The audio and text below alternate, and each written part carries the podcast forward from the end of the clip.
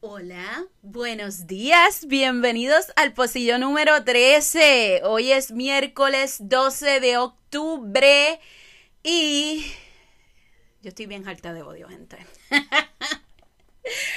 yo quisiera poder hoy, eh, qué sé yo, ser una campanita de alegría, pero estoy bien harta de odio y esto es parte de lo que son los 40 días.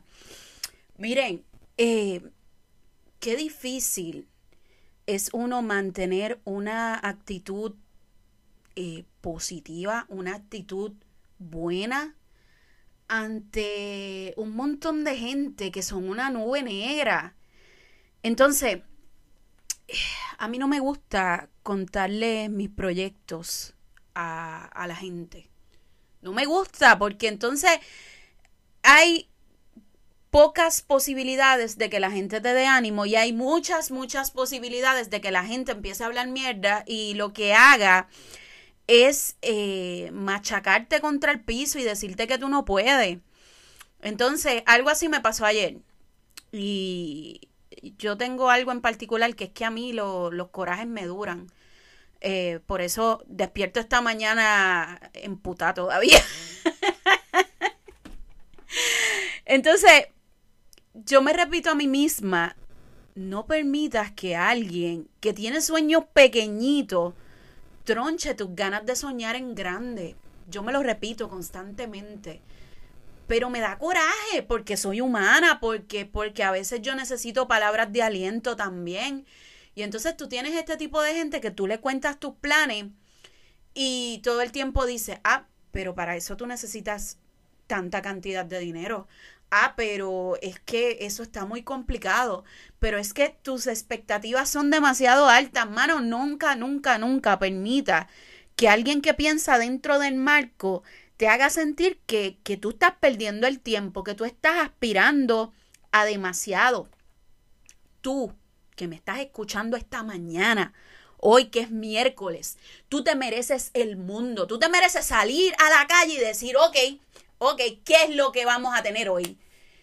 No permitas que nadie te diga, tú no puedes hacer eso. Es difícil, yo lo sé.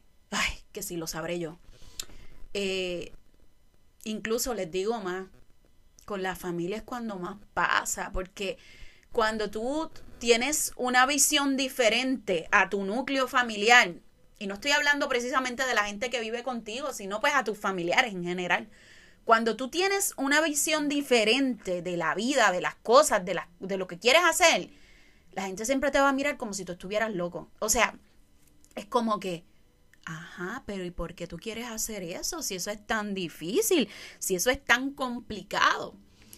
Y yo creo que yo he llegado a la conclusión que a mí las cosas fáciles no me gustan. Punto. O sea, yo no nací para tener una vida fácil. Y, sé que suena contradictorio porque a quien no le gusta lo fácil, pero yo creo que cuando yo lucho por las cosas, yo me las disfruto más. Y entonces también hay un chip dentro de mi cabeza cuando alguien me dice, tú no puedes, tú no lo vas a hacer, eso es difícil, eso es complicado. Hay un chip en mi cabeza que cuando yo lo logro es como que le meto más ganas, le meto más torque. Y cuando yo lo logro, no tengo que decir nada, solamente me paro así como en actitud de que no iba a lograr qué. yo vivo, yo respiro por esos momentos.